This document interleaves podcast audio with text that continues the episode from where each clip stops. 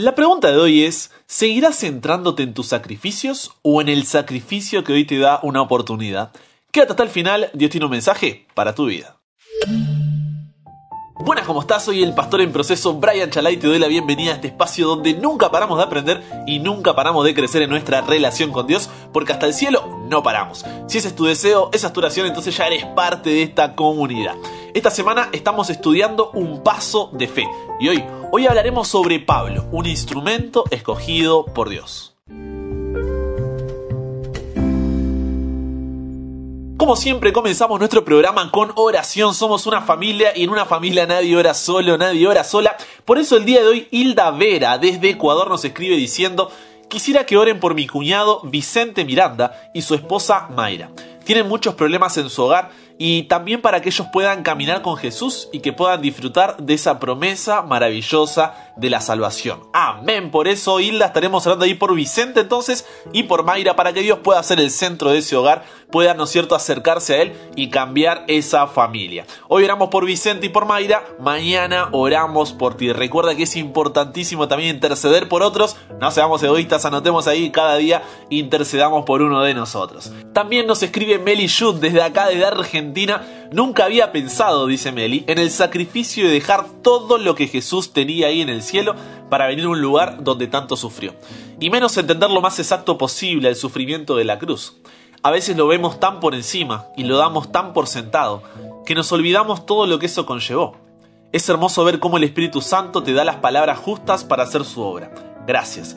Cada esfuerzo que hacen como equipo vale muchísimo la pena aquí y en la eternidad. Amén. Por eso, Meli, la verdad que es hermoso ver cómo Dios trabaja, cómo Dios actúa. Así que gracias por tomarte ese minutito extra para poder escribir, dejarnos tu mensajito. Como equipo nos hace feliz, ¿no? Saber que cada uno desde, desde su lado hace todo con sus dones para poder predicar el Evangelio eterno a cada uno de estos corazones. Así que gracias Meli y te motivo, ¿no es cierto?, a compartir este programa con esas personas que sabes que puede ser de bendición para su vida, ese grupo, ese familiar, ese amigo, esa amiga, esa novia, ese novio, uno nunca sabe, pero bueno, que pueda ser de bendición no solamente ahora, sino también por toda la eternidad.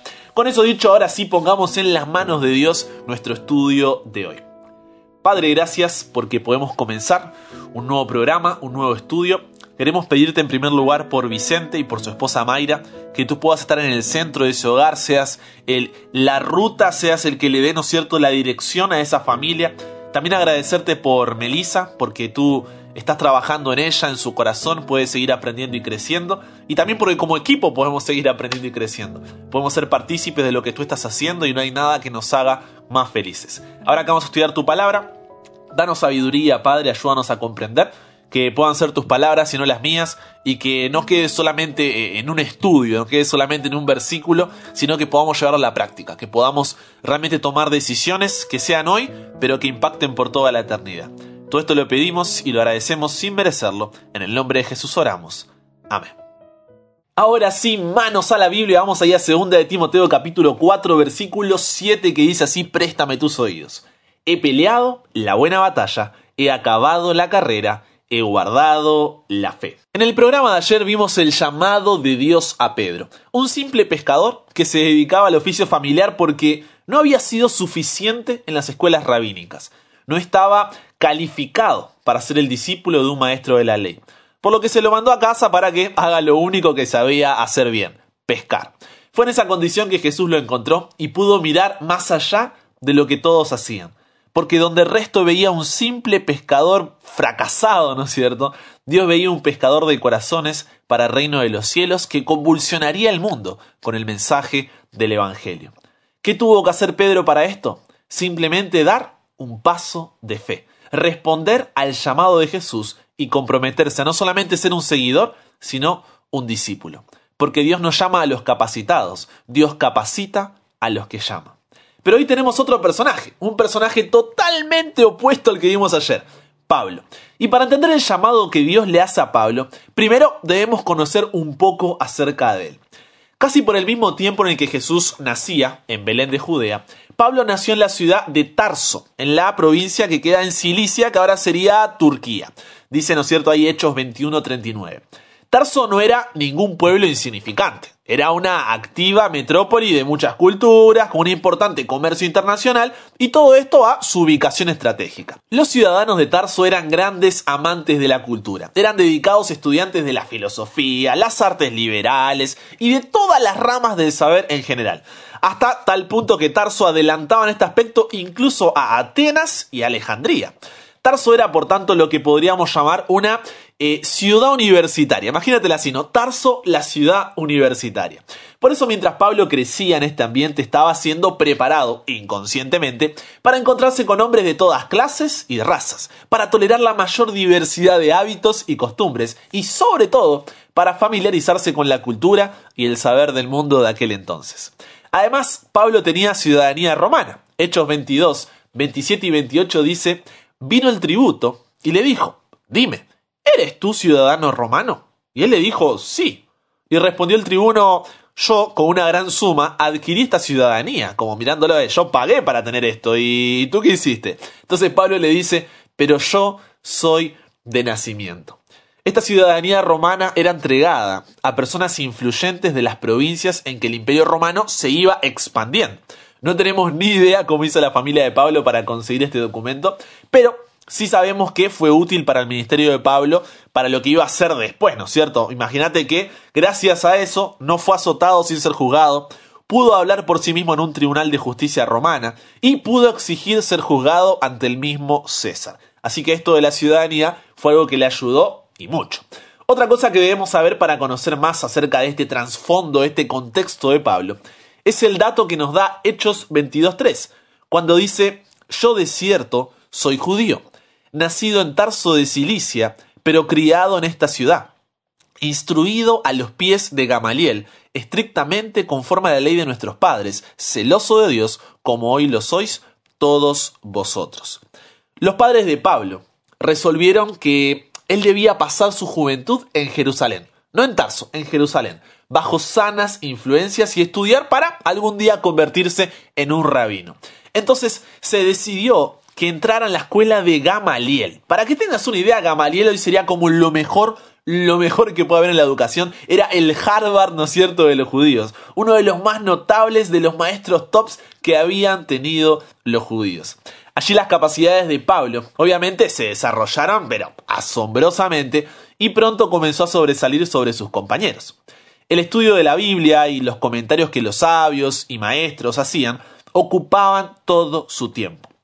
Imagina que en aquella época todo esto era aprendido encima de memoria, ¿eh? de memoria. Se organizaban discusiones, se organizaban debates sobre algunos de los puntos en los que las inteligencias de estos estudiantes se podrían agudizar, se podrían desarrollar. Entonces siempre estaban ahí conversando, no, yo creo que, yo pienso que, acá dice que, entonces siempre estaban ahí alimentándose entre ellos.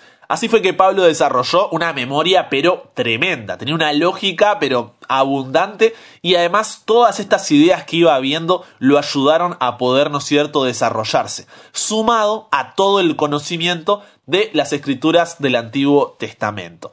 Pero por más que yo te diga todo esto, eh, no vamos a llegar a comprenderlo porque Pablo se sabía, escúchame bien, ¿eh? Pablo se sabía todo el Antiguo Testamento de memoria. Nos cuesta a veces aprendernos el versículo de memoria, pero se sabía todo el Antiguo Testamento de memoria. Era una de las personas más capaces en Jerusalén y se codeaba con lo mejor de lo mejor. Pero, a pesar de eso, era costumbre de los judíos que todo joven, cualquiera que fuese la profesión, que, que vaya a seguir, ¿no? Debía aprender algún oficio. El que no enseña a su hijo un oficio es como si lo enseñara a ser ladrón, decía el antiguo proverbio judío. Por eso Hechos 18.3 nos dice que Pablo tenía el oficio de hacer tiendas. Pablo aprendió ahí a fabricar tiendas de pelo de cabra, uno de los oficios más comunes que había en Tarso. Incluso es probable que esto hubiera sido el oficio de su padre. Pero en cualquier caso, esto también fue muy importante para su futuro ministerio, porque imagina, Pablo iba de ciudad en ciudad, no tenía una, una casa estable, no se quedaba en un solo lugar y de ahí predicaba, no, él siempre estaba viajando. Entonces este trabajo era compatible con todas esas exigencias de vida que tenía Pablo. Y además fue conveniente porque permitió que Pablo y, sus colaboradores, ¿no? pudieran sustentarse por sí mismos y no le dieran lugar a gente que podría decir que estaban robando, que se llevaban puras donaciones y demás, sino que ellos trabajaban y a través de su trabajo iban compartiendo este, el Evangelio. Pero más allá de su contexto, su ciudadanía romana, su estudio con el mejor profesor que había en la época y su oficio como fabricante de tiendas, si hay algo que caracterizaba a Pablo, era que su terrible talento y su compromiso total al judaísmo hizo que lo eligieran como el líder de la oposición al cristianismo. Jesús había muerto.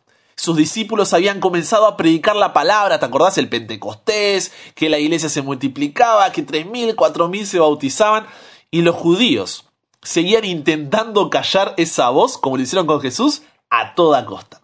Fue así como Pablo fue nombrado miembro del Sanedrín, nos cuenta en Hechos 26. Pero, ¿qué era esto del Sanedrín? Pues yo te puedo decir era miembro del Sanedrín y tú vas a decir, ah, bueno, ¿y, qué es eso? Bien, el Sanedrín era como una, eh, no era como una, era la institución, ¿no es cierto?, más importante de la sociedad judía. Era una especie de eh, parlamento con poder legislativo, ejecutivo y judicial. Era el Consejo de Gobierno y la Corte Suprema de Justicia para todos los judíos, ya sea que estén en Palestina, donde se centraban ahí todos los judíos, o en el extranjero. En la época de Jesús, el Sanedrín tenía unos 71 miembros que se elegían, ¿no es cierto?, entre los ancianos, los sumos sacerdotes y los doctores de la ley, los famosos fariseos, ¿no? Entonces, allí estaba Pablo, entre las 71 personas más poderosas y reconocidas de toda la sociedad judía. Pablo estaba lleno de indignación, podemos decir, ¿no? contra los cristianos, porque ellos creían que Jesús, el que había sido crucificado, era el Mesías del pueblo judío. Él consideraba esto una barbaridad. Así que aceptó la, proposición, ¿no es cierto?, la invitación de las autoridades judías y luchó con todas sus fuerzas contra aquello que le parecía una auténtica blasfemia. Al hacerlo, estaba plenamente convencido de que llevaba a cabo la obra de Dios. O sea, él decía, yo estoy haciendo esto por Dios, en el nombre de Dios. Desde su punto de vista, el cristianismo atentaba, era una amenaza contra lo que él consideraba más sagrado, y era necesario destruirlo antes de que se extendiera más y más. Así que él fue de sinagoga en sinagoga, de casa en casa, arrastrando hombres y mujeres que fueron puestos en prisión y castigados.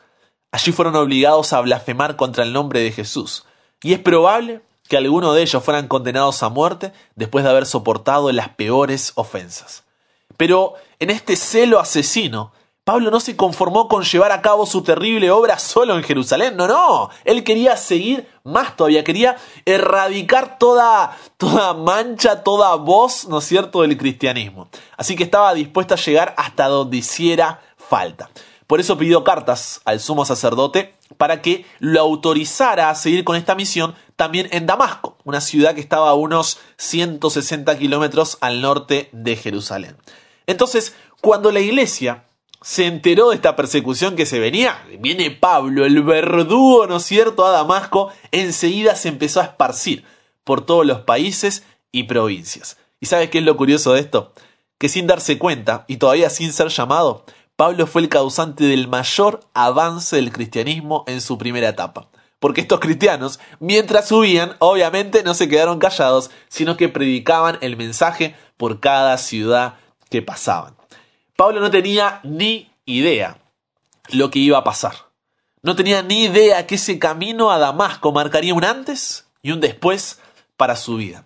Si vamos a Hechos capítulo 9, versículos 3 al 6, dice que yendo por el camino, aconteció que al llegar cerca de Damasco, repentinamente le rodeó un resplandor de luz del cielo, y cayendo en tierra, oyó una voz que le decía, Saulo, Saulo, ¿por qué me persigues?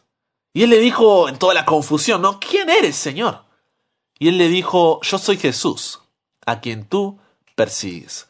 Dura cosa te es dar coces contra el aguijón. Y él temblando y temeroso le dijo, Señor, pero ¿qué quieres que yo haga? Y el Señor le dijo, levántate y entra en la ciudad y se te dirá lo que debes hacer. ¿Qué significa esto de dura cosa te es dar coces contra el aguijón. Yo te digo la verdad, muchas veces lo relacionaba al aguijón de la abeja y dije, bueno, debe ser algo de eso, pero investigando un poquito, esta frase parece que era un proverbio bien conocido para los judíos. El aguijón era una herramienta que se usaba para acelerar el paso lento de los bueyes. Es como una, es como una vara que al final es puntiaguda, ¿no? Con la que se pinchaba o se pica a estos animales para que así mantengan el paso mientras aran la tierra. Entonces, si ellos bajaban la velocidad, eran pinchados ahí, ¿no es cierto?, por esta vara. Y cuando dice coces, es cuando los animales hacen ahí un movimiento violento hacia atrás sacudiéndose, así tipo el caballo que se hace para atrás y se sacude, por ejemplo. Bueno, eso sería dar coces. Entonces Jesús compara a Pablo con un buey que se está moviendo violentamente contra esta barra de hierro puntiaguda y le dice, si sigues así, te vas a lastimar, te vas a herir, te va a ir mal, podrás alcanzar tu máximo potencial, pero no vas a llegar a cumplir tu propósito. Por eso cuando Pablo llega a Damasco, Dios manda a Ananías a verlo. Y Ananías, obviamente, como creo que todos lo haríamos, al principio tenía miedo, porque estamos hablando del sicario, del mismísimo asesino más temido por los cristianos, y ahora tenía que ir a su casa. Pero fíjate lo que dice Dios en Hechos 9, 15 y 16. El Señor le dijo, ve, porque instrumento escogido me es este, para llevar mi nombre en presencia de los gentiles y de reyes y de los hijos de Israel. Porque yo le mostraré cuánto le es necesario padecer por mi nombre. No fue fácil para Pablo responder a este llamado. Los discípulos le tenían miedo y no se creían la historia de que ahora había aceptado a Jesús, así que lo miraban ahí medio de, de reojo. Y además él se había ido de Jerusalén como un prometedor estudiante rabínico, pero ahora volvía como un cristiano despreciado. Pero, a pesar de todo esto, él tenía lo más importante. Tenía a Jesús. Cuando Pablo aceptó a Jesús, su vida entera, eh, su vida entera cambió radicalmente. Dio un giro completo. Dios le dio un futuro completamente nuevo. Lo condujo fuera de su zona de confort a experiencias que apenas podría haber imaginado. Y a través de la guía del Espíritu Santo, el apóstol Pablo proclamó la palabra de Dios a miles, ¿eh? a miles de personas en todo el mundo mediterráneo. Su testimonio cambió la historia del cristianismo, su testimonio cambió la historia del mundo. Y como decíamos ayer, quizá Pablo no logró desarrollar su potencial al máximo como se habría esperado de él siendo un rabino ahí destacado de la sociedad judía. Pero a pesar de no desarrollar ese potencial o no alcanzar esos logros que se esperaban de él, lo que sí hizo fue cumplir con su propósito divino. Pablo lo tenía todo, ¿eh? todo para triunfar en la vida.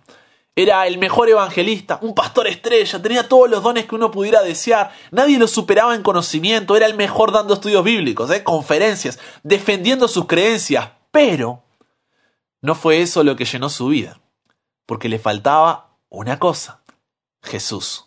Solo un encuentro con Jesús es la razón por la que podremos dar el paso de fe que venimos viendo durante toda esta semana. Solo un encuentro con Jesús es la razón suficiente para dar ese paso de fe.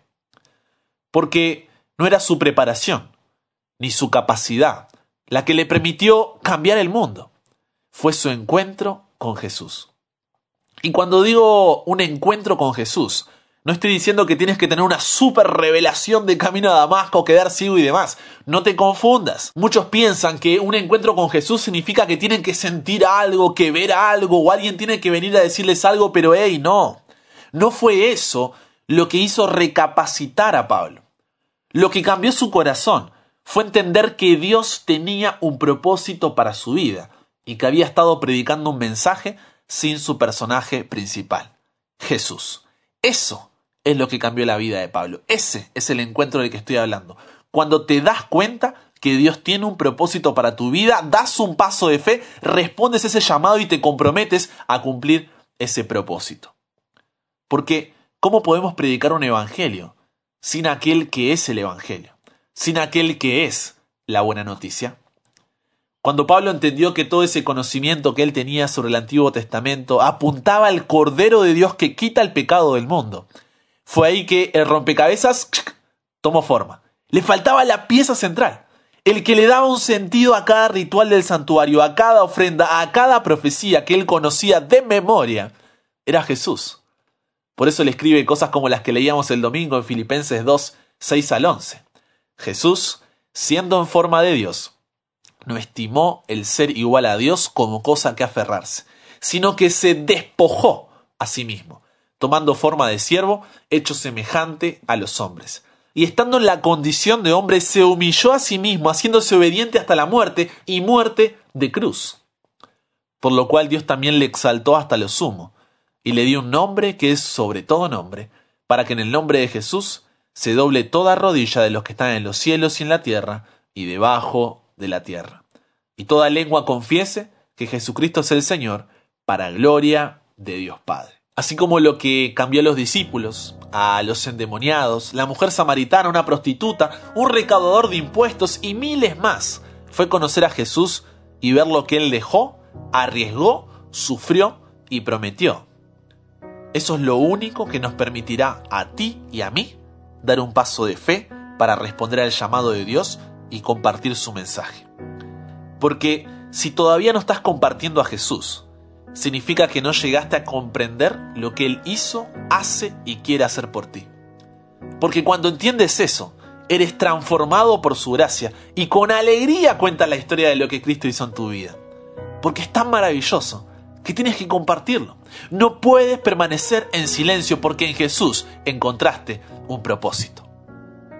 Y quizá todavía no sientes eso, porque no has dado ese paso de fe. A decir, Dios, no se trata de mí, se trata de ti. Estoy aquí, dispuesto a seguir tu voluntad, dispuesto a hacer lo que tú quieres, cuando tú quieras, como tú quieras y donde tú quieras. La vida cristiana no se trata de qué debo o qué no debo hacer. La vida cristiana es sobre alguien a quien debes conocer. Jesús. No puedes ser fiel a alguien en quien no confías si no puedes confiar en alguien a quien no conoces. Dios hoy te está llamando a que lo conozcas, a que formes una relación con Él, te tomes de su mano y respondas al llamado de participar con Él en su obra de cambiar al mundo.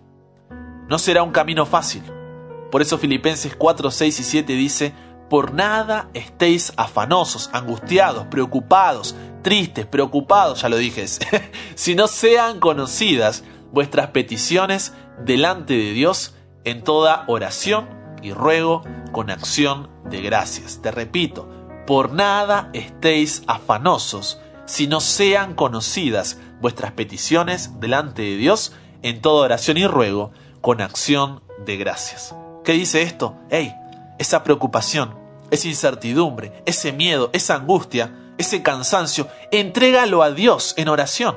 Y después recuerda esos acciones de gracias con gratitud. Recuerda lo que Dios ya hizo en tu vida en el pasado para ser fuerte en el presente y tener una esperanza en el futuro. Por eso el versículo 7 dice, y la paz de Dios, que sobrepasa pero todo entendimiento, que no la vas a conseguir en ningún otro lado, guardará vuestros corazones y vuestros pensamientos en Cristo Jesús. Aquel que te llama como instrumento escogido para comprometerte con su propósito, también será el que te dará las fuerzas y el deseo necesario para poder cumplir con ese llamado. Estamos de paso en esta tierra. Nunca olvides que Dios no está comprometido con tus deseos, no. Dios está comprometido con tu propósito, un propósito eterno. Pablo entendió esto y por eso en Filipenses 4:13 aún estando en una cárcel romana, dice, todo lo puedo en Cristo que me fortalece. Y dos versículos antes viene diciendo, he aprendido a contentarme cualquiera sea mi situación. Sé bien lo que es vivir en la pobreza y también lo que es tener de todo. He aprendido a vivir en toda clase de circunstancias, ya sea que tenga mucho para comer o que pase hambre, ya sea que tenga todo o no tenga nada. Y ahí dice, ¿no? En ese contexto, estando en el medio de la cárcel, todo lo puedo en Cristo que me fortalece. Y para Pablo, esto no era solo un versículo de memoria una frase en muletilla, no. En 2 Corintios 11, 25 al 30 relata diciendo, tres veces las autoridades romanas me han golpeado con varas, me han azotado con varas. Una vez me tiraron piedras. En tres ocasiones se hundió el barco en que yo viajaba. Una vez pasé una noche y un día en alta mar hasta que me rescataron. He viajado mucho, he cruzado ríos arriesgando mi vida, he estado a punto de ser asaltado, me he visto en peligro entre la gente de mi pueblo y entre los extranjeros, en la ciudad y en el campo, en el mar y entre falsos hermanos de la iglesia.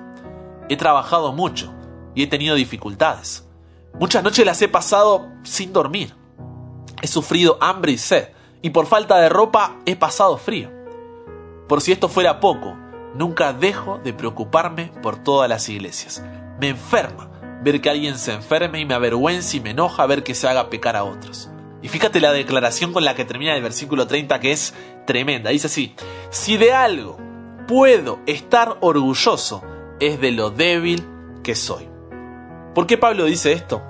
Porque entendía que no se trata de los sacrificios que él tenía que hacer, sino del sacrificio que Jesús había hecho por él. Fue así como llegando al final de la vida. Este instrumento escogido por Dios, así como lo somos tú y yo, desde la cárcel escribe, he peleado la buena batalla, he acabado la carrera, he guardado la fe. Por lo demás, me está guardada la corona de justicia, la cual me dará el Señor juez justo en aquel día, y no solo a mí, sino también a todos los que aman su venida. Me encanta ese final, y no solo a mí, sino también a todos los que aman su venida. Pablo aquí está diciendo, todo esto que dije no es algo que solamente yo puedo hacer por quién soy yo. Esta también puede ser tu historia. Es mi deseo, es mi oración que en este día puedas dar ese paso de fe al propósito que Dios tiene para ti. Seas un instrumento escogido, que cuando Cristo venga puedas decir como decía ahí 2 Timoteo 4, 7 y 8. He peleado la buena batalla, he acabado la carrera, he guardado la fe. Por lo demás, me está guardada la corona de justicia, la cual me dará el Señor juez justo en aquel día, y no solo a mí, sino también a todos los que aman su venida. Por eso la pregunta que te llevarás para reflexionar durante el día, para conversar con Dios es, ¿seguirás centrándote en tus sacrificios o en el sacrificio que hoy te da la oportunidad de ser un instrumento escogido por Dios? Cristo viene pronto. Llegará el día en el que veremos una pequeña luz brillar y esa luz aumentará. Miles de ángeles serán y todo esto acabará. Veremos a Jesús y muy pronto iremos a un nuevo cielo, un nuevo hogar, donde por siempre estaremos y felices viviremos al lado de Jesús.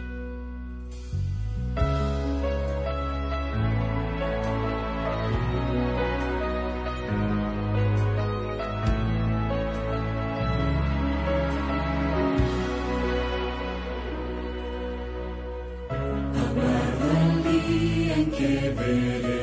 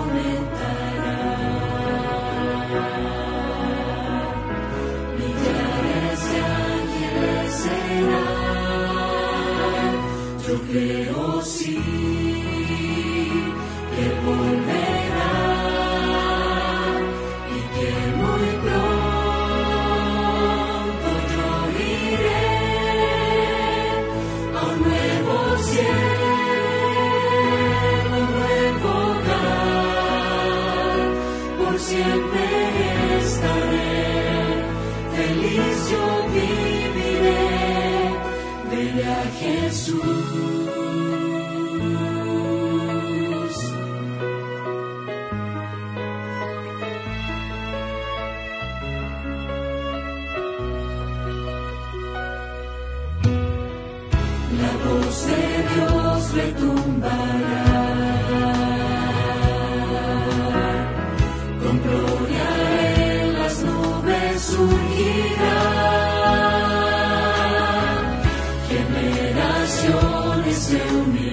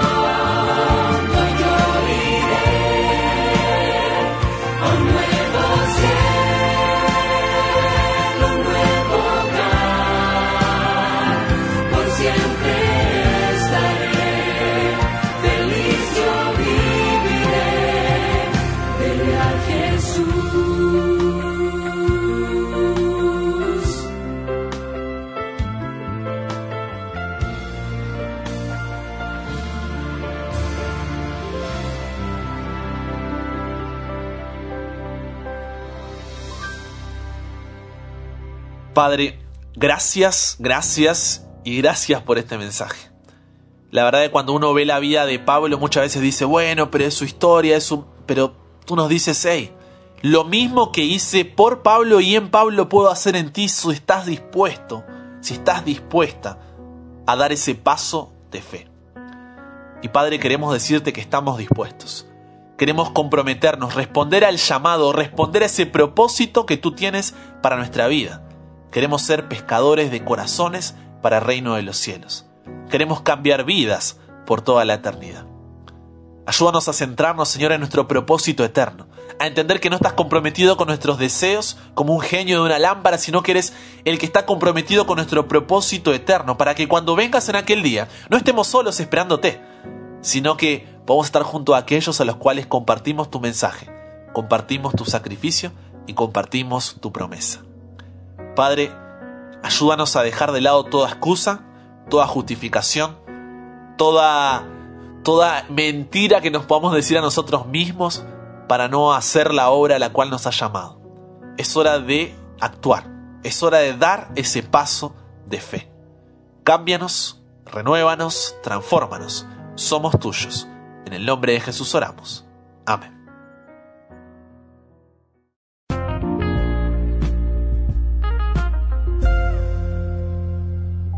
Qué programa que tuvimos hoy. Me encanta, me encanta la historia de Pablo, preparar estos temas, la verdad que lo disfruto un montón. Así que me alegra que hayas podido sumarte. Si eres nuevo, recuerda que hay un nuevo programa de domingo a viernes, estamos ahí súper activos. Puedes escuchar los programas anteriores en Spotify, Google Podcast, Apple Podcast o en YouTube. Si estás escuchando desde ahí, suscríbete, activa las notificaciones para que te pueda llegar ahí cada vez que sale un nuevo episodio. Y también deja un like ahí importante para que pueda también alcanzar a más personas.